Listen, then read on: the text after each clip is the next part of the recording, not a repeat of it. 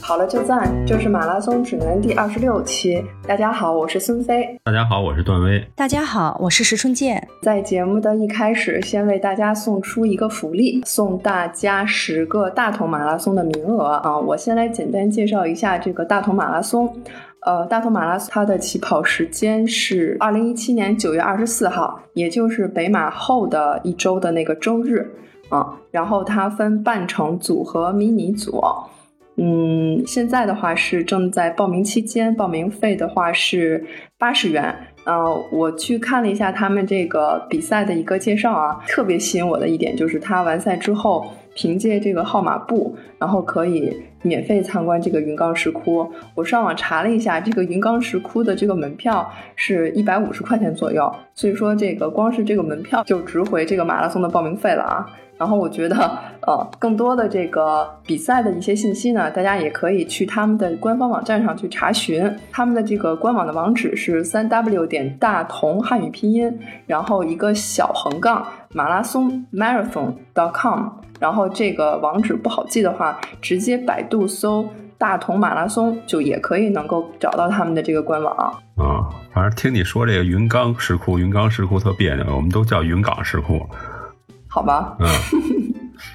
对，反正是一个半程的比赛，大家就是感兴趣的话呢，可以参加我们这个活动。我们活动的时间还是一周，然后呃，先给我们留言的小伙伴可以获得这个半程的名额，反正也比较简单，关注我们的微博、微信账号就可以了。然后在我们的微信账号给我们留言，留下自己的联系信息就可以参与了。我们这一期的主题呢，主要是针对这个北马备战啊。我们今天的主题就是关注在这个赛前减量这一块儿。嗯，赛前减量其实呃还是在整个大计划的一个呃，应该算是接近尾声的阶段，因为还有就算四周的时间吧，不到四周的时间，过大的运是有有有问题存在的。这里边也请一姐帮我们系统的讲解一下这个。在我们的微博平台，很多小伙伴打卡跑量都挺大的啊，尤其是准备北马的这些小伙伴。那么这个周末，在我自己的这个佳明的朋友圈里头，也是好多的朋友狂刷三十二，因为这个就是其实比较经典的一个方法，就是在赛前还剩三周的这个前面的这个周末，要刷一个长距离，刷完以后就比较踏实了啊。然后呢，有的人也号称就是这个说最后三周就进入了幸福的减量期，其实确实如此。就是如果要准备北马的小伙伴，应该说你最幸福的时候已经到了。就是这三周，接下来还有三周的时间，呃，就不用像之前练的那么大量、那么长的时间啊，那么那么那或者强度那么大了。嗯，所以这个周末很多朋友不管是在雨天还是怎么样，都完成了一个三十二。呃，接下来就是谈一下为什么要去进行这样的一个减量啊？呃，我们这里所说的减量，首先指的是你已经经历了一个完整的训练周期。我们说说过，一个完整的训练周期至少包括十二到十六周啊，这是至少包括十二到十六周。在这个期间啊，前六周你可能进行了大量的有氧跑。然后到最后六周的时候，你可能加入了一些强度的训练，比如说比赛节奏的训练，或者是速度的训练。然后你的跑量呢也会不断的攀升，不断的攀升。基本上在这个训练周期，在经历完这个三十二的时候，你的跑量应该是达到了一个峰值，就是最高值。所以在这个前提下呢，我们需要对身体有一个修复啊，基本上说就是身体有一个这个触底反弹的过程啊。我们达到最高值的时候，就是对身体的消耗啊、肌肉的这种使用啊，都已经达到了最顶峰的时候。如果这个时候我们给他足够的时间，开始休息、开始恢复，那么身体就会出现一个超量的反弹，就是它的。呃，各方面的机能啊，会得到一个最好的修复。到北马的时候呢，你有可能就是跑出你自己都没有想象到的一个成绩。所以，为什么有的人说，哎，我平时没有练到这个速度，为什么我们比赛的时候能够跑出来啊？我们比赛的时候，尤其对一些竞技性选手，他就是要通过这种超量的修复，然后去完达到一个自己最好的竞技状态啊，要超过自己训练的强度的这样的一个竞技状态。这才是说为什么啊，在一个马拉松之后要休整很长时间，因为它是一个非常高的竞技状态。啊，这个是我们减量的一个原理啊。但是如果说你自己在好拿到了一个北马名额之后，可能还剩下那么五六周，你才启动训练，然后你的月跑量、周跑量可能连三四十都，就是你的周跑量连三四十都没有达到。如果是这样的小伙伴，你又想经历一下北马，其实你也不存在所谓的说，哎，从顶峰开始往下的减量啊，你还是要去维持你的这个运动，就是不要过度疲劳就好啊。当然也会有一些适度的减少啊。呃，在这个减量周期中啊，我们先讲五个减量周期中最主要的五个原则。呃，第一个原则就是因为我们经过十二到十六周的训练，我们的这个身体消耗是非常大，我们的跑量也达到了我们的峰值。那么，首先一点就是我们要去减少这个总的跑量啊。呃，也就是说，在最后这三周，我们总体的跑量，你这三周的跑量。总体来说，可能要比之前的三周要减少至少百分之五十啊，然后去过渡到你参加比赛，所以总体的跑量要去减少。在这个过程中呢，你的肌肉会得到更好的休息，身体的乳酸得到一些清除啊，而且最最最重要的是，通过这种减量呢，你会减少了你受伤的可能性啊，储为身体储备更多的这个糖原。啊，所以我们首先一点是要减少整体的总跑量，减多少？就是这三周的总跑量，可能至少要去减一个百分之五十。等一会儿我们会讲一下我们每一周怎么往下减。啊，这是第一个原则。第二个原则就是我们要去减少我们训练的次数了。啊，我们之前有一些高竞技水平的选手，可能训练的次数达到了五次甚至是六次，这是有可能的。啊，我们逐渐的要去减少这个训练的次数。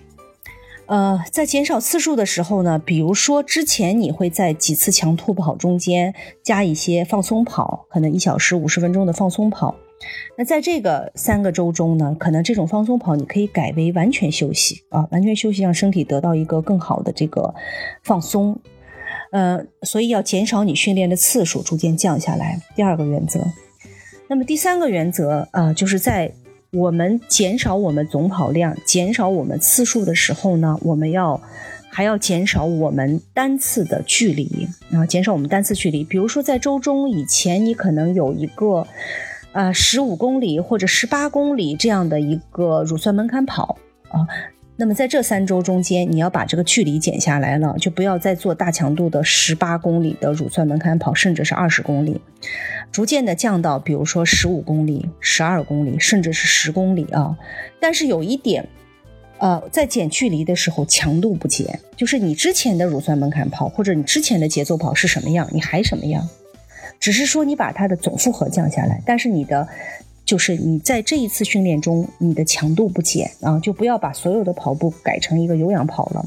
我们还是要给身体适度的刺激，让它去记住你的节奏啊，记住你自己平时训练的这个强度。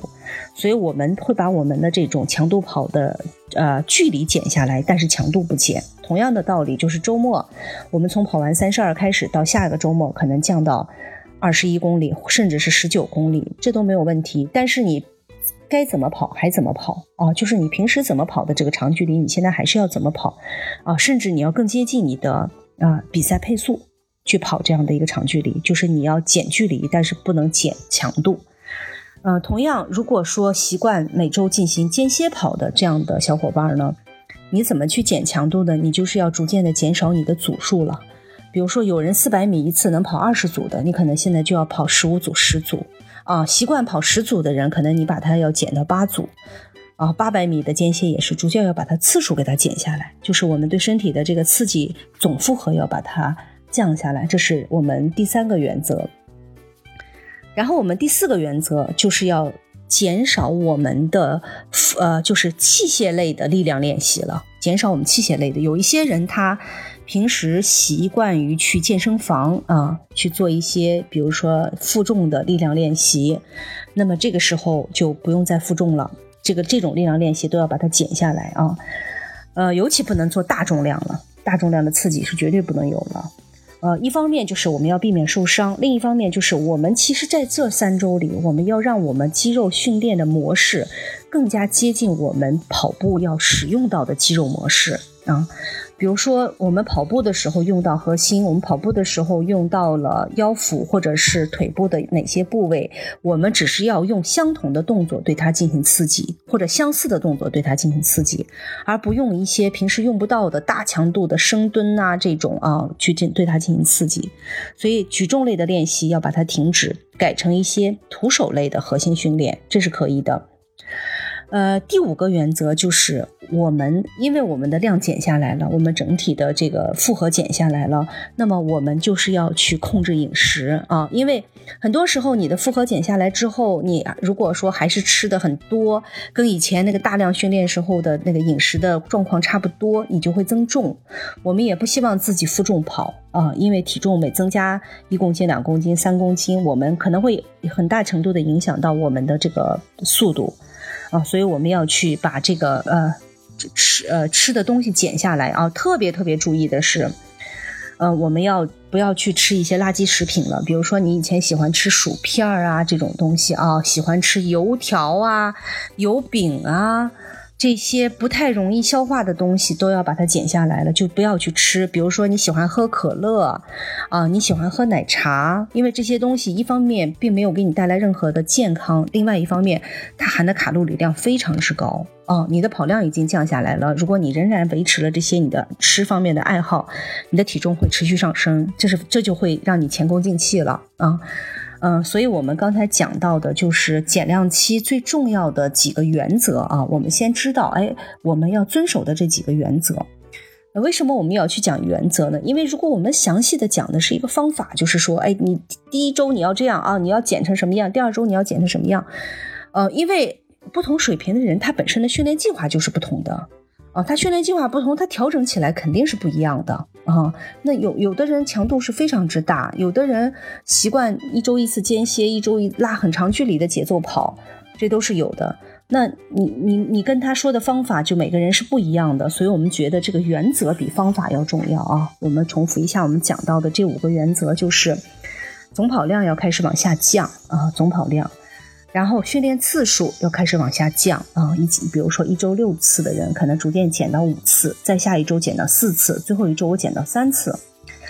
然后呃次数要往下降啊，还有我们这种长距离开始缩短啊，我们周中习惯的这种乳酸门槛跑，如果你习惯跑十五，习惯跑十八，你要开始把它至少三公里三公里的往下减。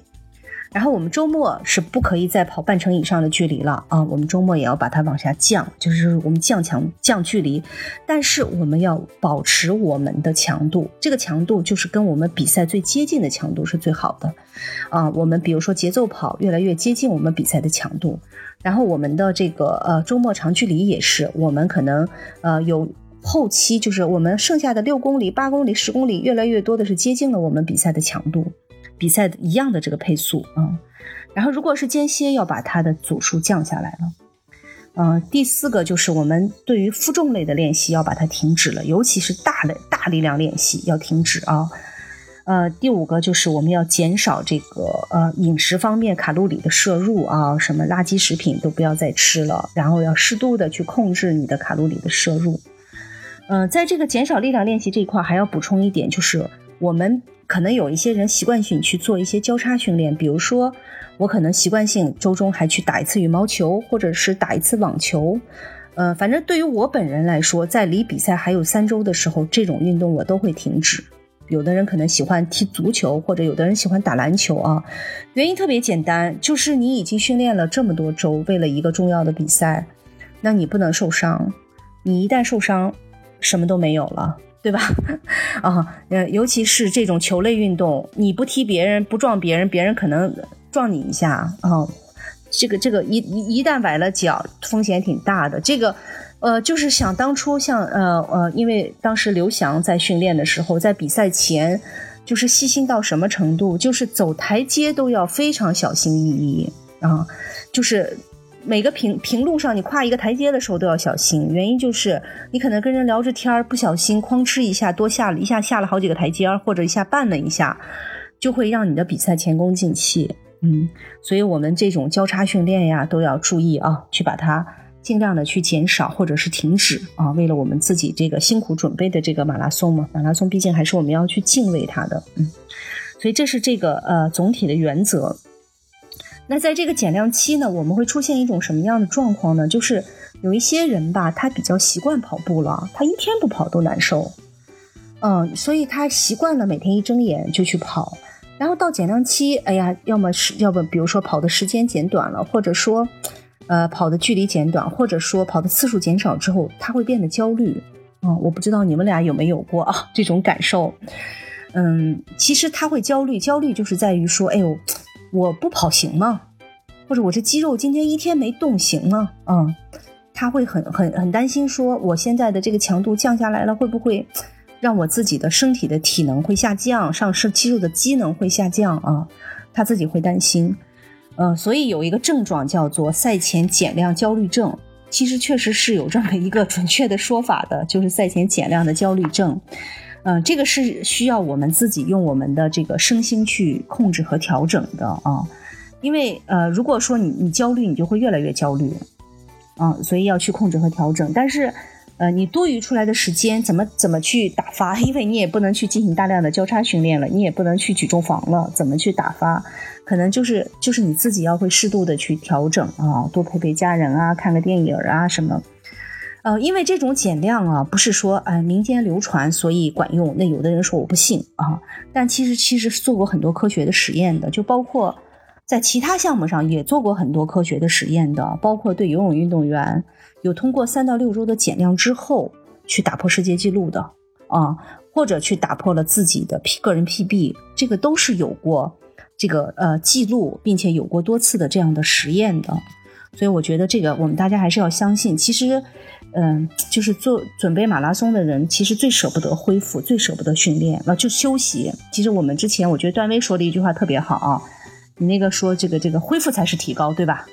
嗯。对，嗯，就是你的这个呃大强度的训练，其实是已经是在刺激你的身体啊，所以恢复才是提高。所以我们这里的减量针对的是什么样的人呢？针对的就是你已经用了呃很长时间，或者说时不时的让你的身体已经离开了舒适区去刺激它。不断的在舒适区之外，你对它进行了刺激，比如说总量达到了你前所未有的总量啊，你的月跑量，比如说强度也刺激的比较深，离开了你的舒适区，已经并不是特别舒适的在跑啊，这种就是要开始进入减量期。但是如果你说我一直跑得很舒服啊，我一直幺三零心率都很很爽很爽，那那就那就别减了，你也没啥可减的，对吧？确确实实就是没没什么可减的了啊！我们讲讲的就是你的身体已经离开舒适区了，被刺激了很长时间了，这种我们需要通过减量。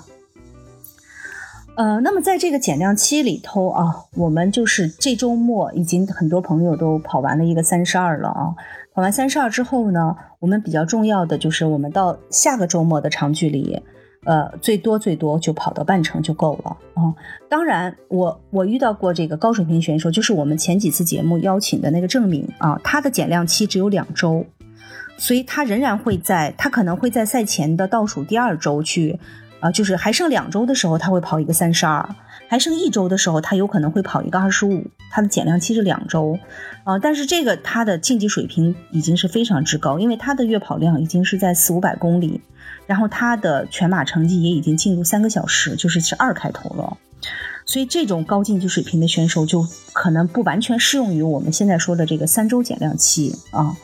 啊，但是我觉得大多数的人一定是要经历一个这样完整的至少三周的一个减量。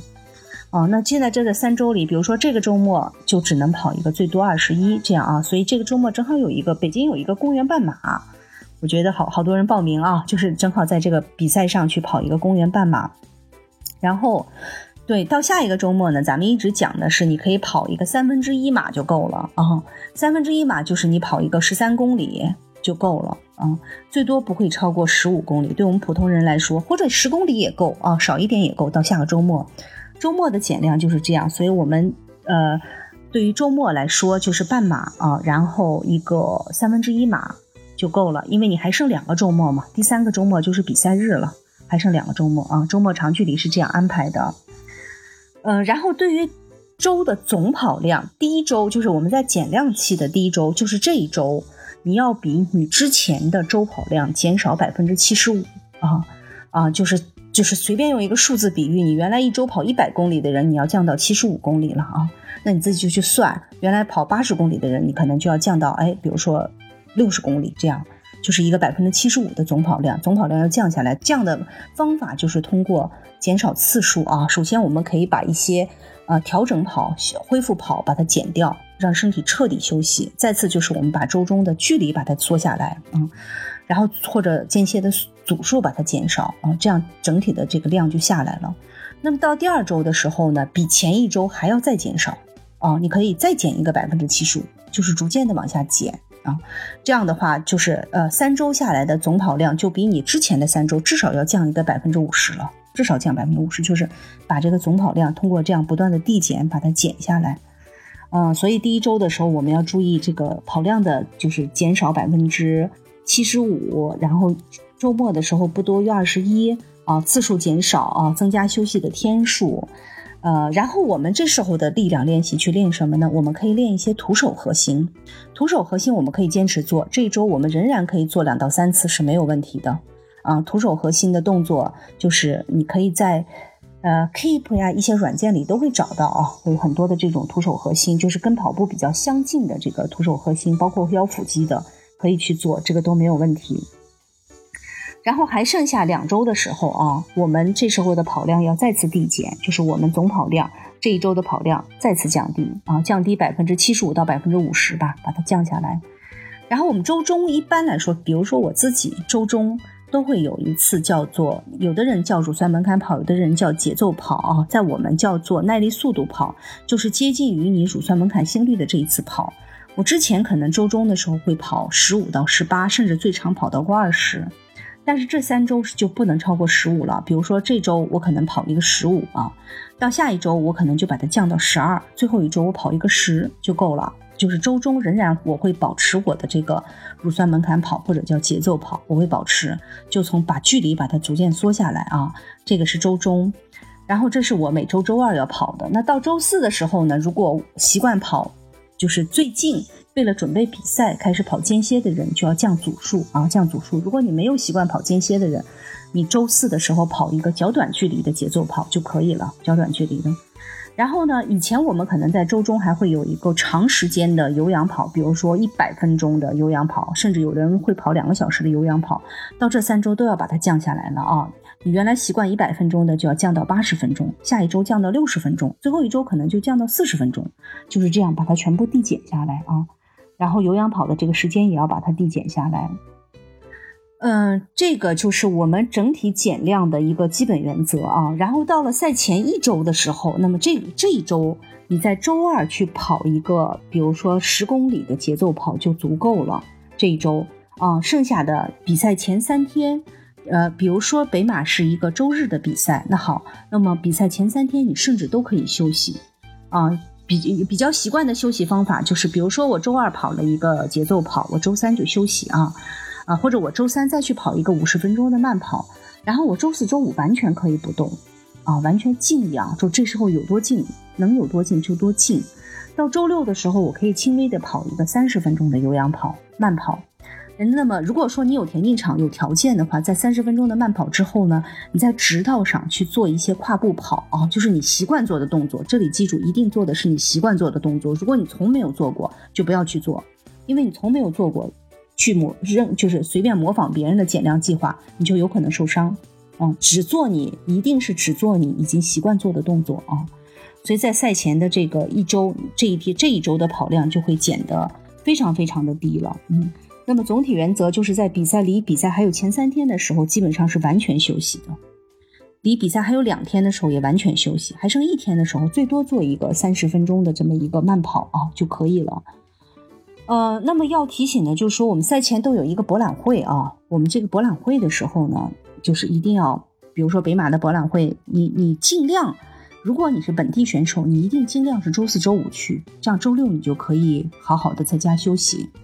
啊，如果你是外地来的选手，你可能周六才到啊。你去逛博览会的时候，一定记切记不要把自己逛的脚底板都硬了，那你就第二天没法跑了啊。就这个时候肯定要体力是最重要的嘛。甚至人家说那一天你都不要买很多东西，不要背很重的双肩包，这些都是会消耗你的体力，就是就是要非常非常的那个，就是小心一些嘛啊，这一天，嗯，这个都是要特别注意的。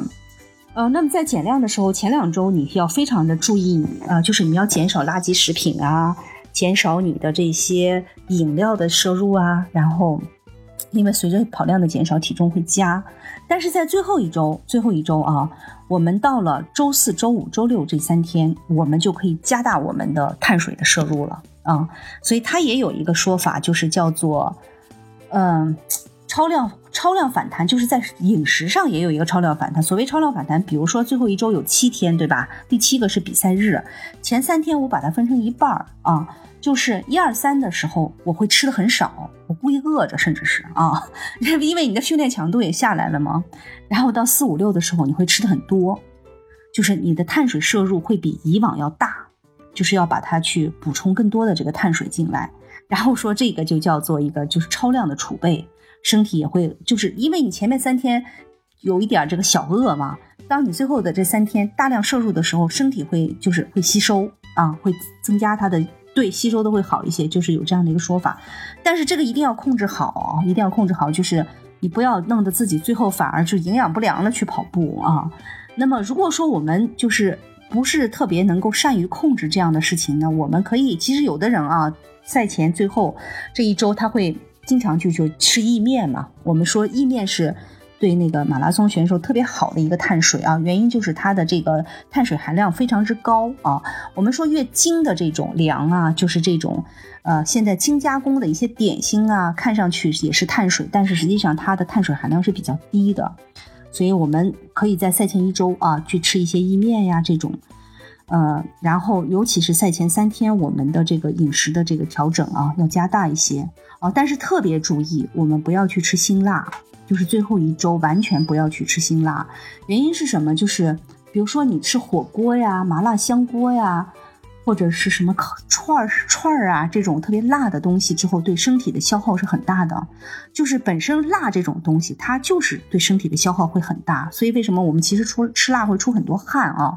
还有一个就是，如果你吃辣的话，呃，有的人会肠胃不适啊。我曾经经历过赛前，因为跟朋友去吃了火锅，到比赛的时那前一天我就闹肚子了。我是自己是亲身经历过，因为你可能并不习惯这么麻辣的东西，就闹肚子了。所以不要朋友一相聚啊，来个火锅吧，这个就很麻烦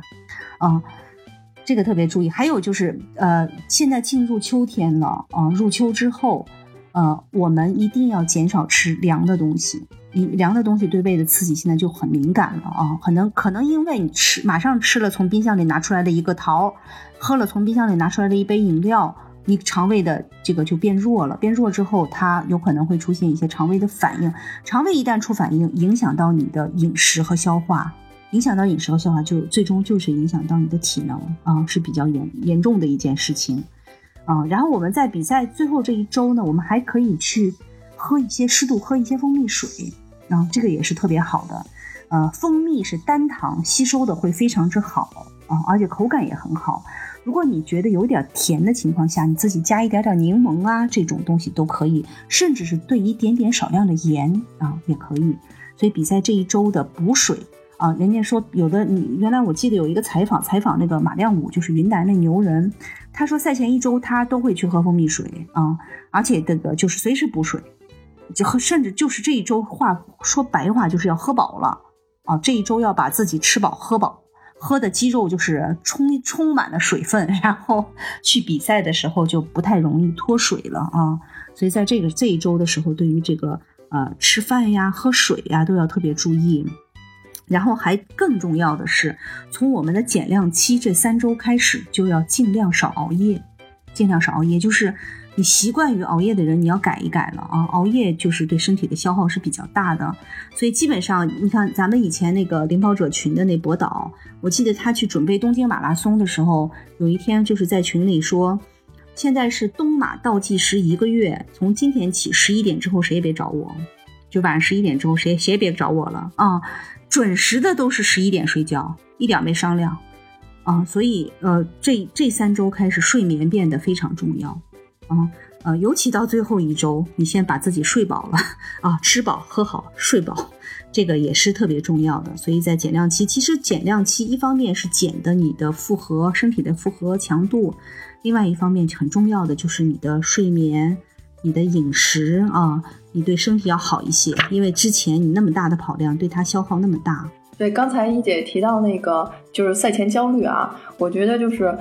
尤其是赛前三天，因为就是刚才也讲到，就是赛前三天要稍微的加大一些碳水的补充，然后跑量其实下来了，然后碳水又上去了，比如说米啊、面啊这些东西吃的多了，就是体重会就是自己都能觉得自己明显的胖了，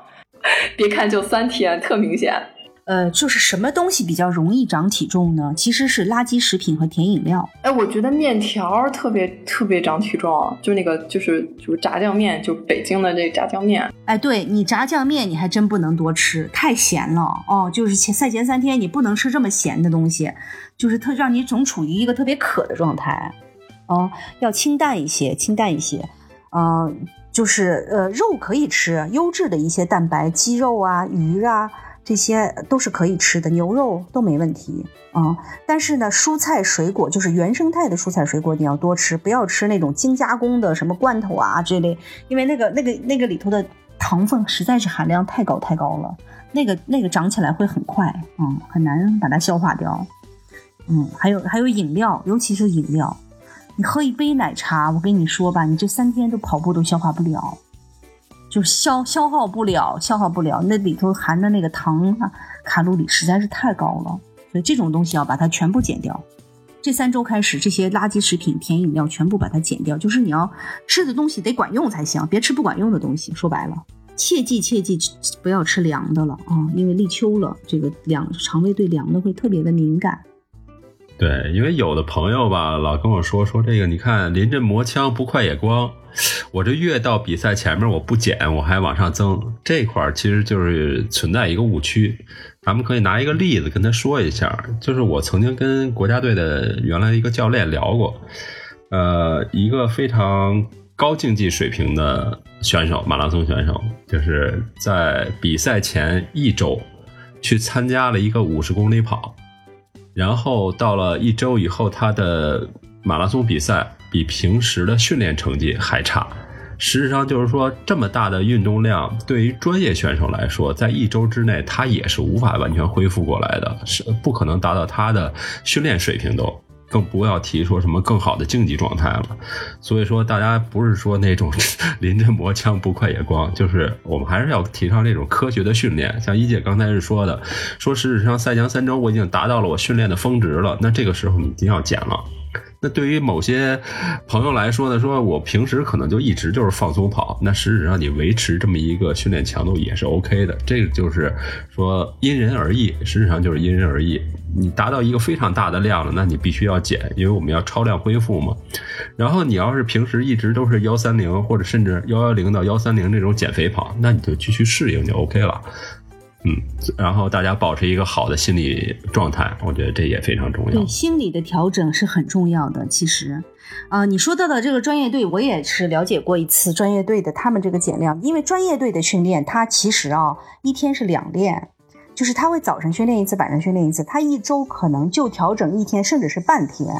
啊，但是他在赛前十天的时候，他会把一体一周就是这个一天两练改为一练。啊，赛前十天是完全一天两练改成一练，然后在赛前一周的时候，他的很多的这个核心的力量训练全部就停止了啊，全部停止。所以其实专业队的队员是特别喜欢这种特别盼望的减量，所以